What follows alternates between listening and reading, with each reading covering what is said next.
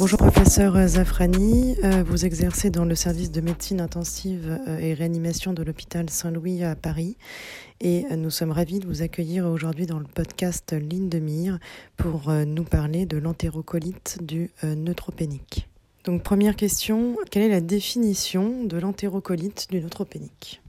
Les manifestations cliniques de l'entérocolite du neutropénique ne sont pas spécifiques. En effet, il n'y a pas de consensus franc sur la définition. Les critères anatomopathologiques pourraient être un gold standard pour certains, mais un, on les obtient rarement. Deux, même à l'anapathe, c'est hétérogène.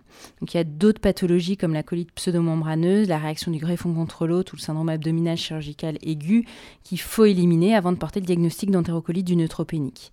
Il y a des critères diagnostiques standardisés qui ont été établis par Gore Schulter euh, en 2005 et ils incluent la présence d'une fièvre, euh, des douleurs abdominales ou d'autres signes digestifs, ça peut être de la diarrhée, un saignement digestif bas, des nausées, des vomissements. Chez un patient qui est neutropénique sévère, donc avec des PNN inférieurs à 100 par millimètre cube, et c'est forcément associé à la présence d'un épaississement pariétal colique de plus de 4 mm à l'imagerie, soit en échographie, soit en tomodensitométrie abdominale, mais on verra que c'est la tomodensitométrie abdominale est mieux, qui est localisée sur plus de 30 mm ou diffus après exclusion des diagnostics différentiels dont j'ai déjà parlé. Donc l'aplasie, elle précède les signes digestifs qui deviennent sévères en général à peu près 14 jours après la chimiothérapie. Et cette médiane, ça correspond globalement à la médiane de délai d'admission en réanimation. Alors attention parce que les signes digestifs, ils peuvent perdurer après la sortie d'aplasie avec parfois des diarrhées qui, qui, sont encore présentes 10 jours après, même si les malades en général s'améliorent après la sortie d'aplasie. La physiopathologie de l'entérocolite du neutropénique, elle n'est pas très bien connue, mais elle associe euh, avant tout la toxicité digestive, la chimiothérapie, notamment la racitine, les 20 alcaloïdes, les taxanes, le 5-FU, le méthotrexate, les anthracyclines, qui vont avoir une toxicité muqueuse directe et qui vont euh, modifier l'architecture muqueuse. Il y a aussi une infiltration spécifique qu'on peut voir au cours des leucémies et des lymphomes. Il y a des hémorragies intramurales en raison de la thrombopénie et puis d'éventuels troubles de la coagulation. Et puis il y a des lésions muqueuses et la neutropénie elle-même vont favoriser l'augmentation de l'invasion tissulaire microbienne. Seconde question, quels sont euh, les examens complémentaires euh, à réaliser? Alors comme j'ai dit, il faut avant tout éliminer un diagnostic différentiel. Donc devant des signes digestifs chez un patient en aplasie, il faut avant tout éliminer la colite à Clostridium avec la recherche de toxines dans les selles. Il faut éliminer la colite à CMV par une PCR CMV sanguine. Et on peut se faire avoir aussi avec des infections fongiques invasives comme des aspergilloses digestives ou éventuellement des mucormucoses digestives dont les symptômes sont peu spécifiques et parfois il n'y a pas d'atteinte respiratoire associée. Les autres diagnostics que le scanner va directement éliminer, ce sont les diverticulites, l'appendicite ou la cholécystite. Donc le scanner abdominopelvien avec injection, il est central dans la prise en charge d'une entérocolite du neutropénique, à la fois pour le diagnostic positif, mais aussi le diagnostic différentiel, et puis pour rechercher des complications. Dans les signes positifs, on a d'abord le signe de l'accordéon qui traduit un épaississement irrégulier et polypoïde de la paroi colique en rapport avec un important œdème sous-muqueux.